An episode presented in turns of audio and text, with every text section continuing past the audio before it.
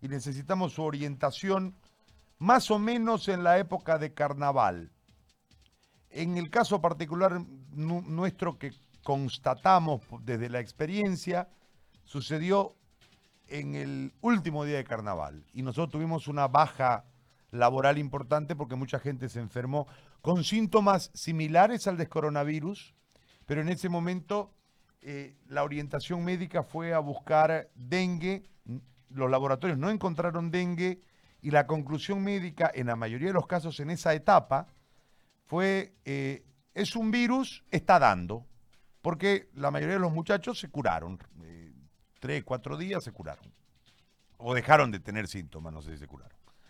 Eh, desde ese marco, entendiendo el 80% que contrae el virus y no, hace, no desarrolla enfermedad, con el IgG, y todos los elementos que a lo largo de este último tiempo, desde lo planteado por Charlie Peredo de Estados Unidos, el diálogo con usted, con otra gente, eh, nos ha llevado a una, no digo conclusión, porque creo que tendría que tener mucho más análisis de debate esto y de análisis, pero de que tal vez hemos tenido un brote de coronavirus antes de que sea tan difundido el virus, hablo mediáticamente, y tal vez superamos ese pico en algún momento y estamos en otro nivel hoy, en otra oleada. No lo sé. Este, pero yo desde estos elementos que le planteo, le traslado la pregunta para que usted me diga si es posible, si es probable, si merece atención este eh, nuevo ingrediente de análisis. Muy buenas tardes, eh, José Garín. Eh, es eh, importante lo que estás haciendo en este momento porque lo que estás generando es una hipótesis de que el virus pueda haber entrado antes a nuestro país. ¿Por qué? Porque nosotros eh, tenemos como referencia el 10 de marzo, que así lo puso el C de Santa Cruz y el C de Soruro, con los dos casos ceros que ingresaron al país ese día, entre comillas, porque es cuando dicen que tiene el virus, siendo que estas personas entraron entre el 8 y el 9 de, eh, de ese mes, ¿no?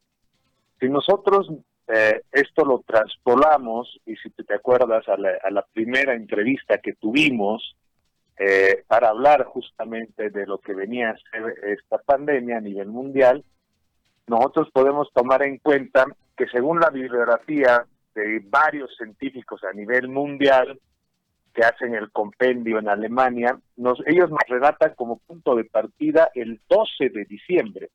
¿Ellos qué relatan? Dicen, en Wuhan los funcionarios de salud comienzan a investigar a pacientes con neumonía viral y descubren que la mayoría de las pacientes tienen eh, han visitado un mercado mayorista de Wuhan, ¿no? Que era el mariscos de Huanan. El 12 de diciembre, relatan ellos esto. Entonces, si nosotros tomamos que el 12 de diciembre ya comienza China a decir, señores, hay el virus, hay un virus que está generando este tipo de neumonía, y son generalmente los que están en relación con un mercado mayorista, decimos que desde ahí comienzan a aparecer pues, los casos ceros en China.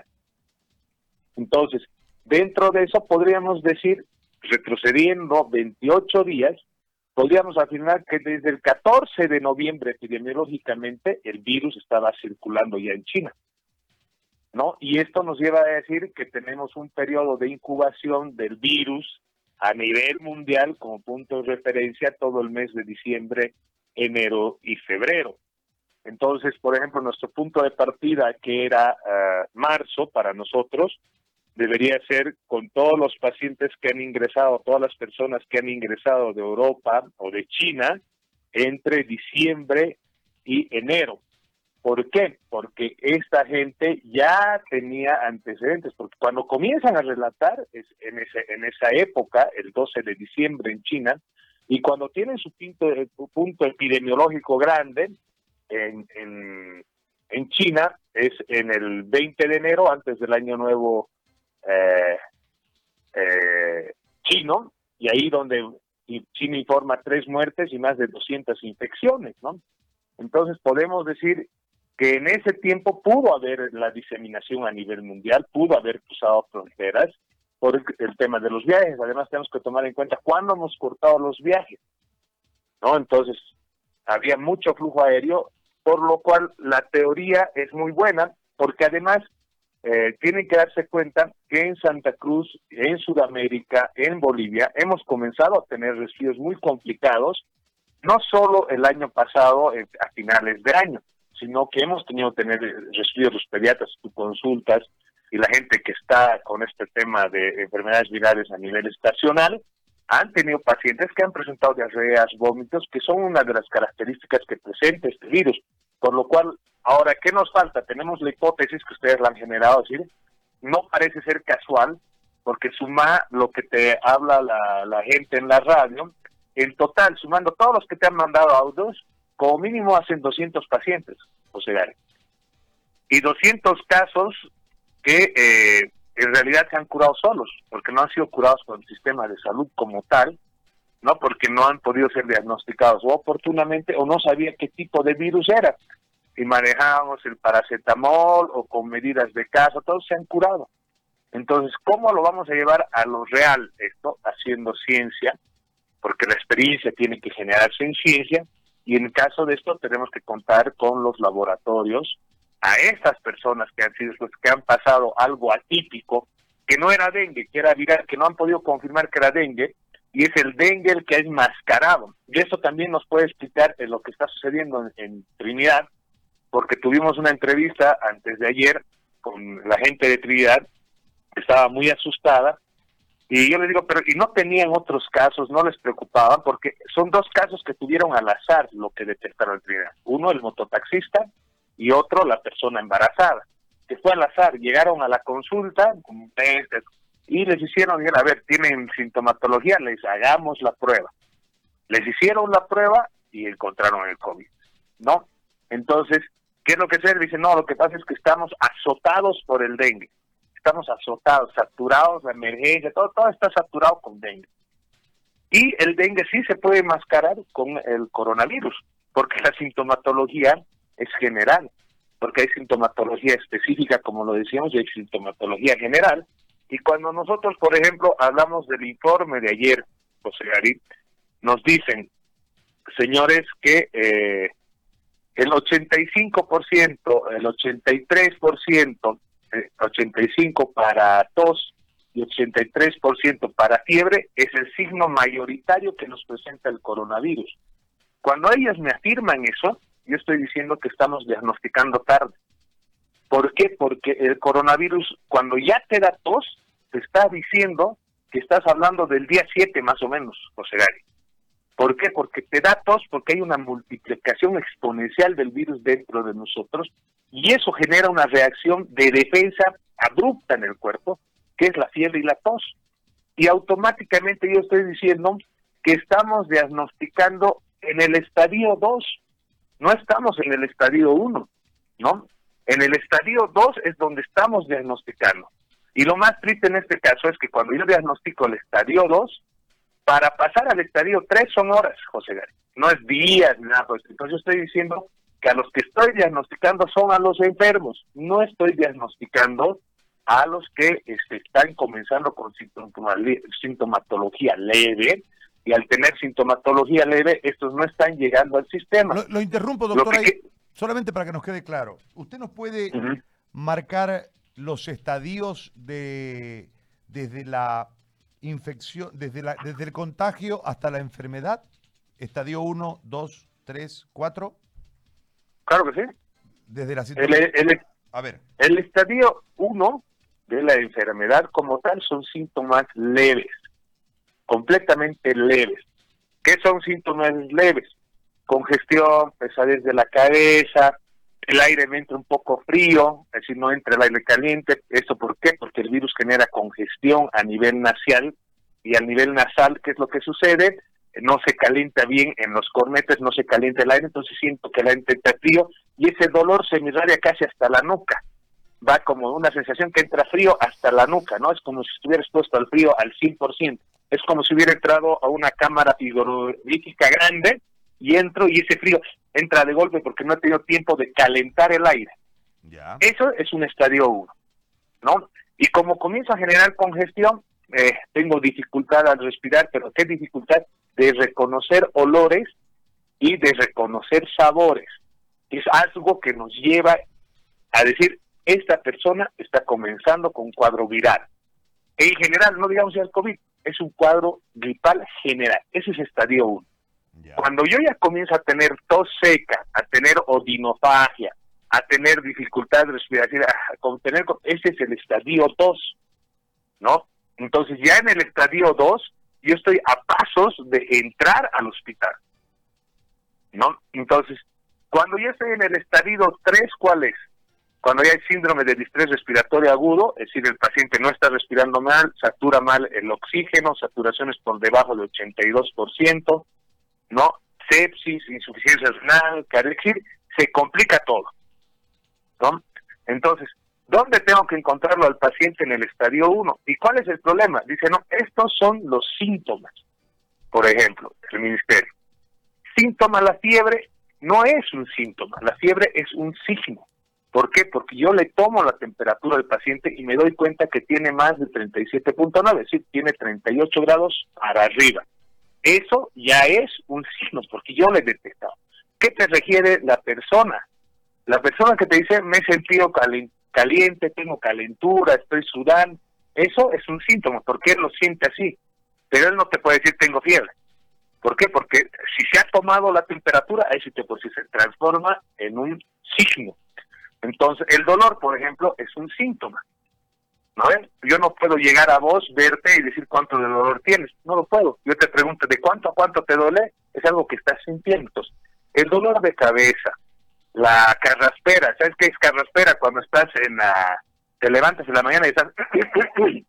esa molestia en la boca, ese escosor que lo has dicho tú hace rato, que lo he escuchado, ese escosor en la boca, ¿no ves? Eso es un estadio 1. Entonces la persona piensa que no está tan mal. Y eso, ¿por qué nos ha llevado a que estemos en este proceso? Porque hemos convocado el autoaislamiento. ¿Qué hemos dicho a las personas? Te sientes un poco mal, con molestias, que no sé qué, quédate en casa, no salgas, ponte barbijo. Entonces, hemos llegado a que el estadio 1 no lo estemos viendo bien y cuando llega, cuando yo te hago la encuesta por el call center, generalmente el paciente nos está comentando su patología y a la actual, porque hay un tema que se llama el motivo de consulta y la enfermedad actual. El motivo de consulta yo oriento a lo que tiene el paciente ya, que es lo más importante. Si me dolía la cabeza, no, pero ahorita, ¿qué es lo que te más te molesta? Me molesta la tos, no, me molesta la calentura. Entonces yo ya más o menos lo dirijo al paciente para saber qué más o menos tiene.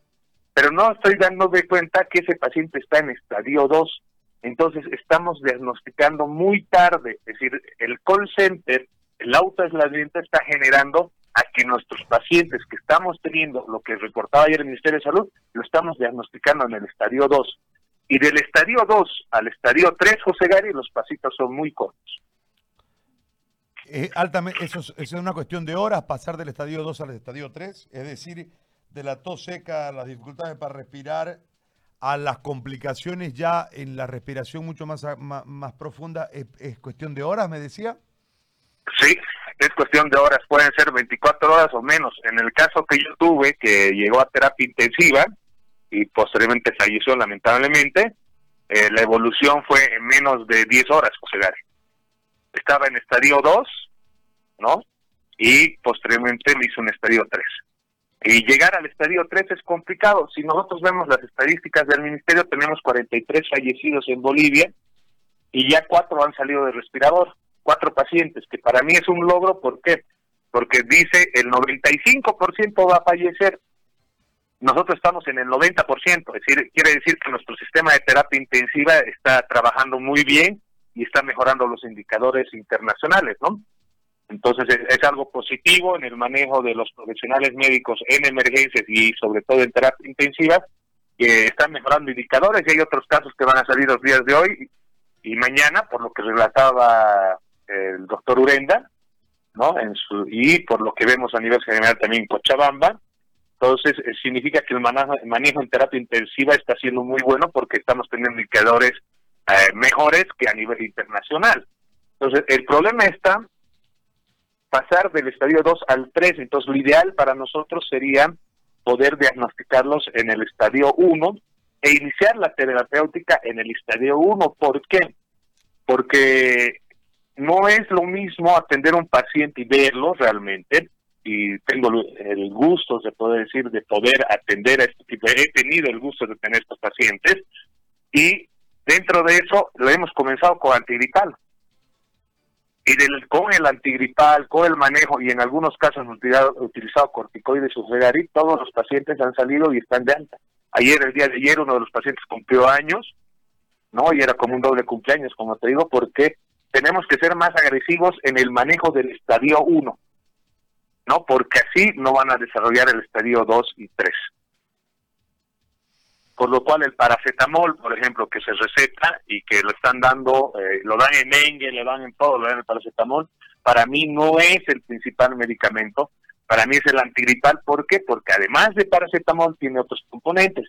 Y les vuelvo a decir, este virus, y los que han podido escuchar los videos de Carlos Peredo, Charlie Peredo de Estados Unidos, este virus afecta más el alveolo, este virus produce mucha inflamación y al producir mucha inflamación necesito un buen antiinflamatorio, José Gary. No puedo utilizar una el paracetamol, su mayor acción es antitérmica, no es antiinflamatoria, ¿no? Entonces, es antiinflamatorio, ojo, pero su acción no es mucho como compararíamos con cualquier, y mucho más si lo comparo al paracetamol con un corticoide. Entonces, por eso que eh, los protocolos han ido cambiando, fíjate que en los protocolos actuales de Bolivia, de Argentina y de España, están utilizando la citro y la hidroxicloroquina, y ya ha salido el informe de Estados Unidos de cuatro o cinco ensayos y de varios otros lugares donde no se aconseja ni la citro ni la hidroxicloroquina porque produce más complicaciones que mejora. Entonces, más alteraciones que mejora, y ahí está el tema de la piel y varias cosas, porque afectan otras cosas más, por lo cual ya no está dentro del protocolo estadounidense. Y los gringos que me llegó antes de ayer su nuevo protocolo, en realidad lo que hacen, dice, manejo sindromático. De acuerdo a lo que va presentando el paciente, lo voy tratando y recomiendan el, el diagnóstico oportuno un médico de emergencias del New York Times relata claramente que cuando ya llegan a la terapia intensiva y cuando llegan a manejar al paciente en el hospital, generalmente es muy tarde la reacción porque mucho o nada se puede hacer.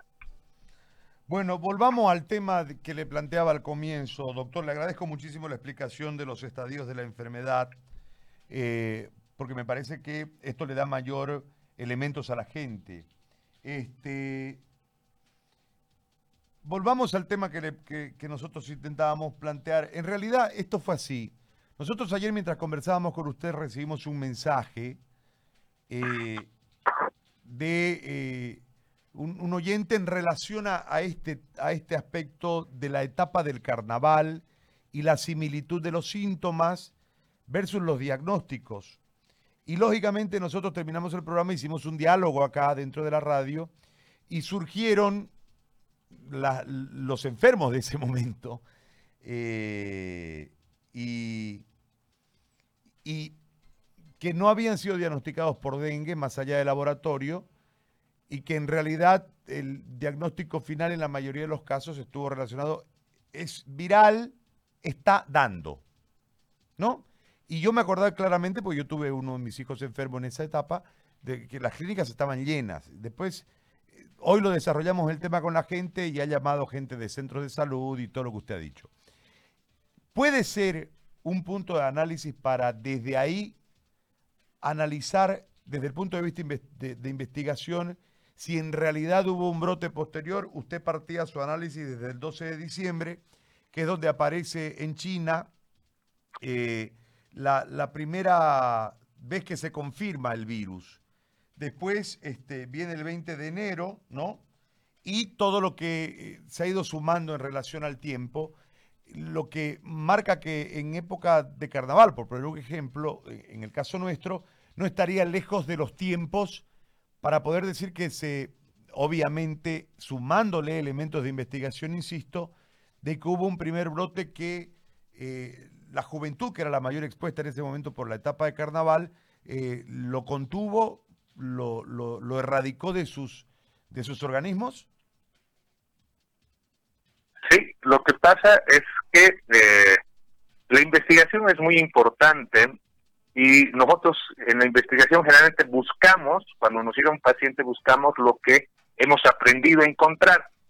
Cuando no hemos encontrado eh, algo, es porque no, de acuerdo a nuestra experiencia, no había algo más que encontramos. Y ahí va la referencia de una de las pacientes, una de las señoras que comenta, que ha sido un resfrío muy diferente, que ha sido una enfermedad muy diferente, con fiebre muy alta, muy complicada, ¿no? Pero que al final el médico le dijo, es viral.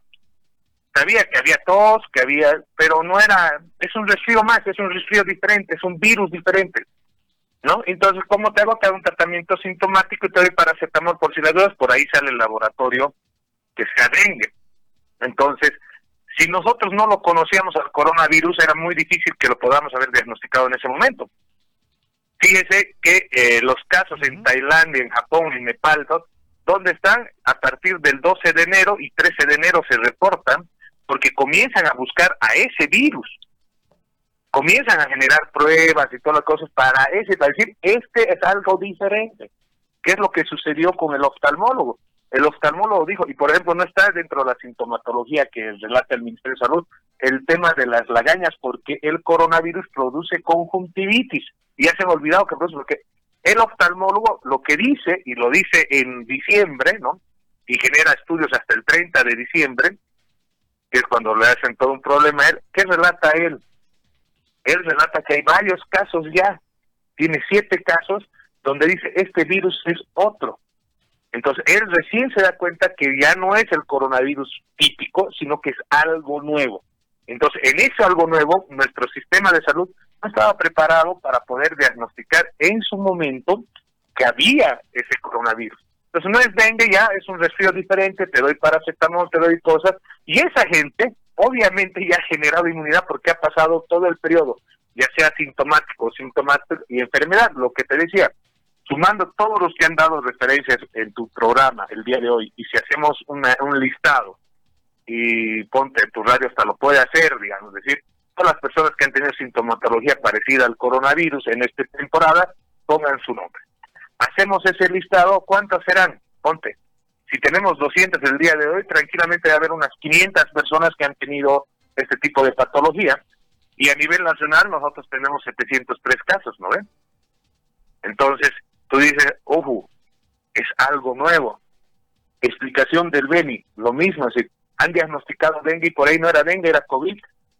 Y es por eso que el Beni andaba silencioso, silencioso, silencioso, porque la mayoría de los diagnósticos estaba tirando dengue, dengue, dengue, dengue, dengue, dengue, y estaba tranquilo, porque era dengue. Lo he metido a la bolsa del dengue, le he dado el paracetamol, le he hecho los controles, entonces no le podía identificar, se ha camuflado muy bien justamente por la epidemia del dengue. ¿Qué es lo que corresponde hacer ahora? Es hacer investigación.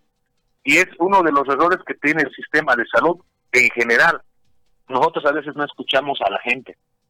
Como somos médicos y nos consideramos en algún momento un poquito más arriba que los demás, no escuchamos y la fiebre hemorrágica boliviana como el virus machupo ha sido diagnosticada, el, el mecanismo epidemiológico ha sido diagnosticado por un agente común que nos explicó que era los ratoncitos orinaban en la comida y eso comíamos y nos contagiábamos y que además había una caza indiscriminada de gatos salvajes en, en el Beni, por lo cual se habían multiplicado los ratones. Eso no lo describió un médico, José Gary, lo describió una persona que veía todos los días lo que sucedía en su localidad. Lo que están haciendo en este momento es pasar de la casualidad, sí, me enfermé, puede ser, ¿no? a la causalidad, ustedes lo están generando en la radio con los comentarios de la gente, decir, oye, sí, ha habido un brote epidémico, un brote que justo se da cuando ha habido concentración de personas y la gente ha llegado del exterior, porque fin de año, eh, Navidad, Año Nuevo, ¿Qué es lo que tenemos en común? En Santa Cruz, sobre todo, tenemos que la gente llega de afuera y sobre todo de España, ¿no? Y fíjense que en España también hay gente que está relatando, porque se está haciendo los estudios, ¿no? Retrospectivos, donde hay gente que decía que ya había el virus. ¿Cuándo se han comenzado a preocupar? Cuando el virus ha comenzado a matar.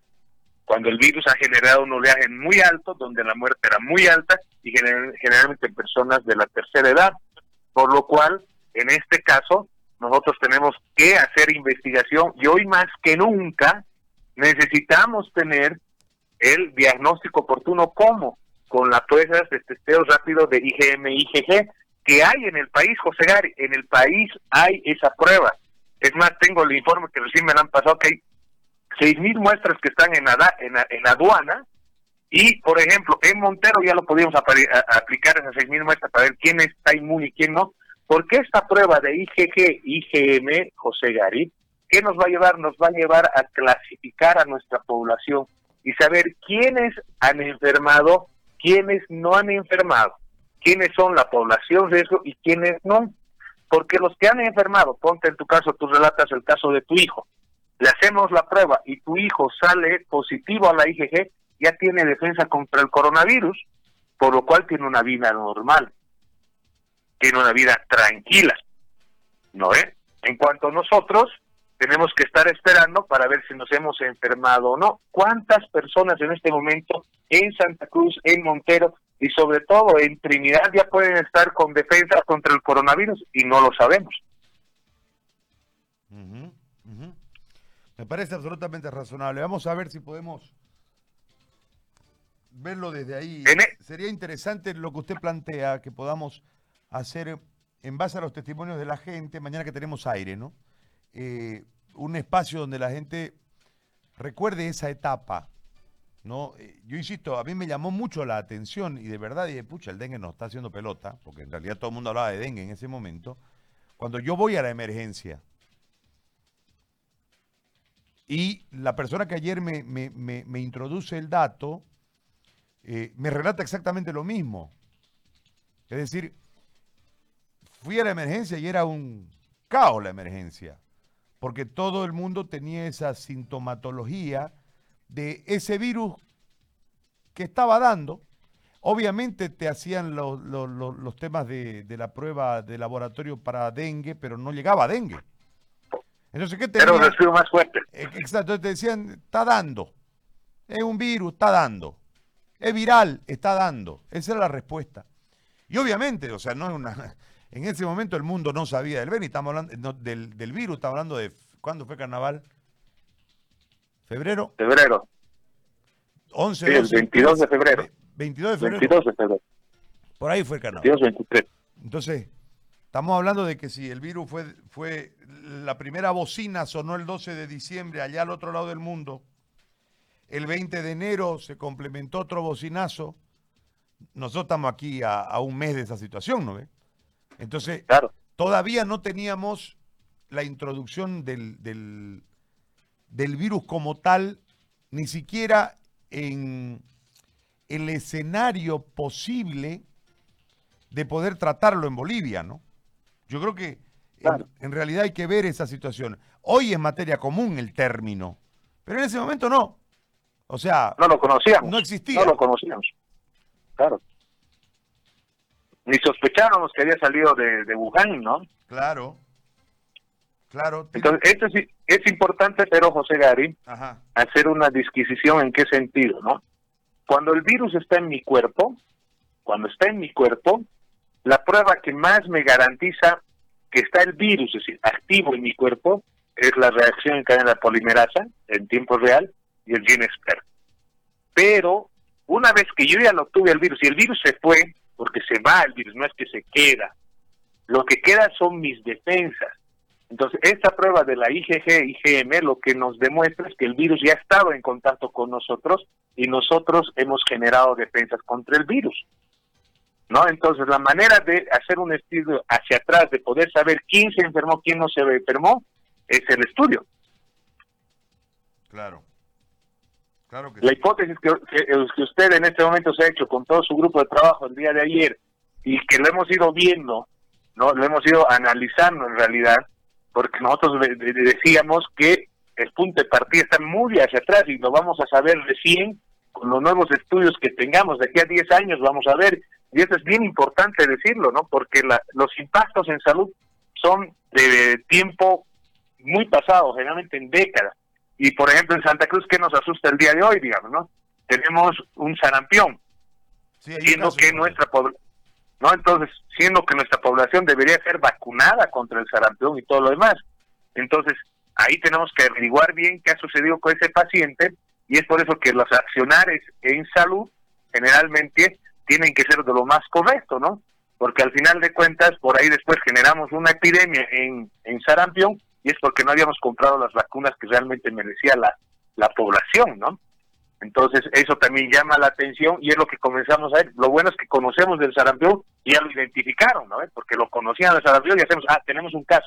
Al coronavirus no lo conocíamos en ese momento y pensábamos que era dengue. Sucedió en Paraguay, por si las dudas, en Paraguay hubo varios que varias muertes por dengue, la gente en hospital. A mí me llamaron varias veces de Paraguay. De Paraguay me, me llamaron un montón. ¿Por qué? Porque teníamos eh, el compañero de curso de medicina aeronáutica, la capitán Ana Campos, y tenía sus papás y nos llamó usted que, y nos consultó nosotros usando información y todo el mundo apuntaba al dengue, ¿no? Pero por ahí era una epidemia realmente, un brote endémico, epidémico, perdón, del coronavirus, ¿no? Y fíjense que los países que más han sido afectados con el dengue, José Gary, son los países que tienen menos casos es decir, yo lo vi en el internet, lo que hablan, tienen menos casos de, de coronavirus. Entonces, eso quiere decir que tal vez el coronavirus se camufló con el tema dengue y estábamos diagnosticando dengue cuando no era dengue, cuando era coronavirus. ¿no? Y cuando era el coronavirus, que está, y imagínense las tasas de dengue, y esto, como usted lo dice, el CEDES lo tiene que informar, ¿cuántas personas han muerto por dengue en este último periodo? Y esas personas por ahí pueden haber sido gente que tenía coronavirus y no era dengue. Lo tienen que, informar, ¿no ven? Es decir, te tienen que decir. Te tienen que dar un aviso de que realmente qué es lo que se ha hecho. Y fíjese, ¿por qué le hablo del tema de oportunidad además, José Gary? Porque el primer nivel de salud no está funcionando como debería funcionar. Ahorita todos los centros de salud deberían estar pendientes de que les lleguen pacientes con síntomas de resfrío común para tipificar y ver que no sea un coronavirus, ¿no? Porque el coronavirus es una gripe, una gripe modificada. Y fíjense lo que dice Carlos Peredo. Dice, no, en el mundo ya se han relatado 30 mutaciones del COVID. 30 mutaciones ya se han relatado. ¿Y por qué? Porque los, los virus de la gripe mutan. Es por eso que nosotros cuando tenemos gripe, José Darí, ¿no, no es que nos curamos toda la vida. Es decir, nos defendemos bien, pasamos la gripe y después al año por ahí tenemos de nuevo gripe y hay gente que se enferma tres veces al año. No, pero esa gripe no la va a matar, ¿por qué? Porque ya ha ido así generando defensas y el nuevo virus que entra es un poco más fuerte y me defiendo, me enfermo, pero paso, ¿por qué? Porque ya lo tuve, ya lo conoce mi cuerpo, sabe cómo defenderse ante ese virus. Porque es así lo gripal. Y a la larga, este coronavirus se va a transformar en el tema de cambio eh, gripal, ¿no? Y algo más, porque a mí me preocupa el tema de vacunación. Estamos entrando invierno y nosotros tenemos programa de vacunación y tengo entendido que el Ministerio de Salud ha prohibido la vacunación que se hace en primer nivel. No se está vacunando en el primer nivel. Y estas vacunas son las que nos protegen todo lo que viene el tema invernal, porque vamos a entrar al tema invernal. Y lo decíamos antes, José Gary. Gracias a Dios el virus entró en Bolivia y en, en Sudamérica en verano, no entró en invierno. ¿No? Porque donde se desempeña mejor el virus es en invierno. Entonces, si nosotros no estamos vacunando, bueno, ya no nos vamos a enfermar de coronavirus, pero nos podemos enfermar de lo otro, ¿no ve? De lo que no estamos vacunando. Porque tenemos el programa y no se está vacunando y eso debería trabajarse en el primer nivel. Es decir, salud hoy más que nunca tiene que estar con las botas puestas y tiene que estar trabajando en el primer nivel detectando no nos, nos quedaremos solo en el call center. Ha sido una medida buena el autoaislamiento en su momento para que no se disemine el virus. Ha sido muy bueno la medida de cuarentena para que nosotros tengamos tiempo de ver, de analizar qué virus es, cómo se está comportando. Y fíjese que ojalá la, lo que ustedes han generado como ciencia el día de hoy nos dé buenos resultados, porque haciendo la prueba de la IgG vamos a comenzar a clasificar a la gente que ya puede estar en la calle, que ya puede estar generando economía y podemos decir que en Santa Cruz hay mucha gente ya inmunizada contra el COVID. ¿Qué ideal sería eso? Porque no es lo mismo decir tenemos eh, 47 recuperados a nivel nacional, cuando digamos, no señores, habíamos tenido a nivel nacional casi como mil personas que tienen defensas contra el COVID. ¿Cómo se va a sentir usted o cómo se va a sentir la población? Claro. se va a sentir más protegida, más tranquila, porque además, como lo dice Carlos Veredo, el plasma es una de las metodologías que se está utilizando y está salvando gente. ¿Y dónde está salvando gente? En el estadio 2 y en el estadio 3, ¿no? Si cuando las personas no pueden generar su inmunidad propia, cuando tienen problemas, el plasma es importante, pues voy a trabajar bancos de plasma y voy a dar solución oportuna al problema, José Gare.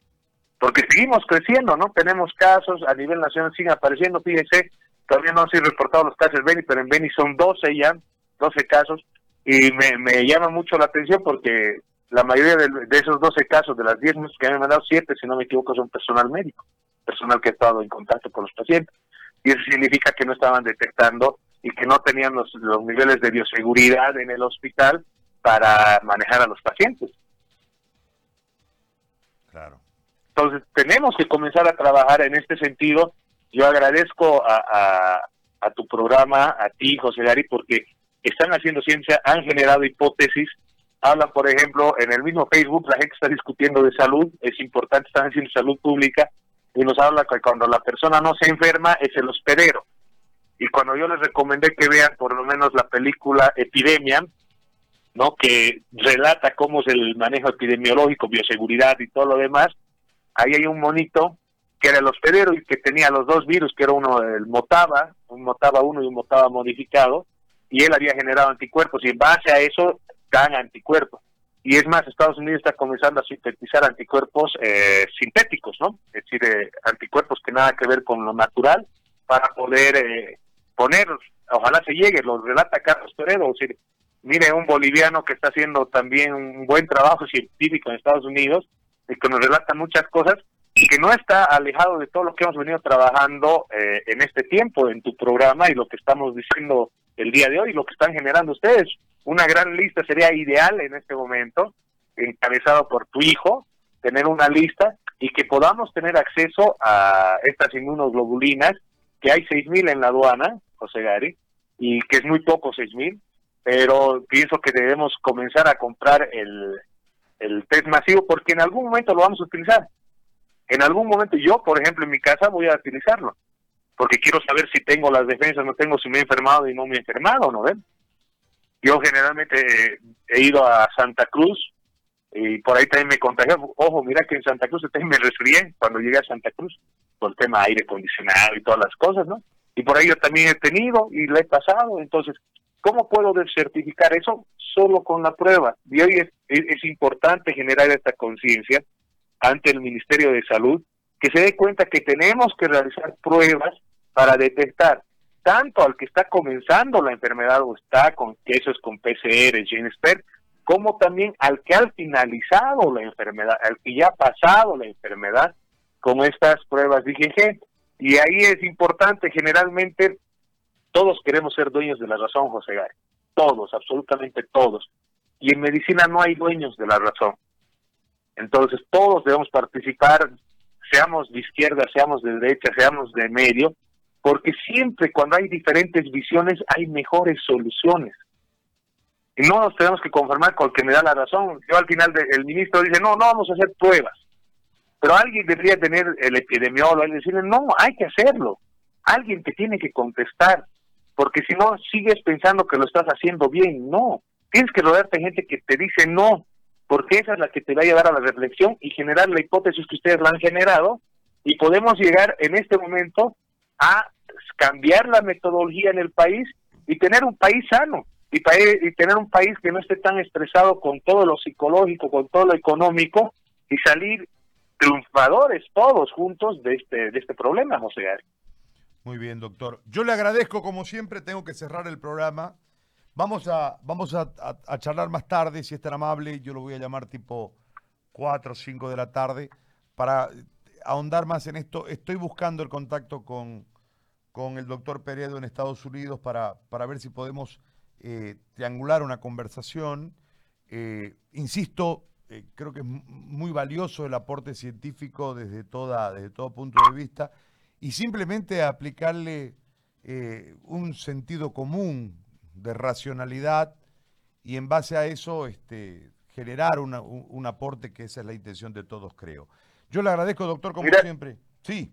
José Gary, yo le agradecido. Eh, eh, agradecer a Santa Cruz. Santa Cruz siempre ha sido un lugar, una ciudad de mucho desarrollo científico, con grandes profesionales. Si yo el día de hoy estoy en tu programa trabajando contigo, es por lo, por lo menos devolver una pizca de todo lo que me, ha dado Santa Cruz, porque Santa Cruz, eh, todo el mundo dice España, Estados Unidos son países de oportunidades. Para mí Santa Cruz es la ciudad de oportunidades de Bolivia, concentra mucha gente.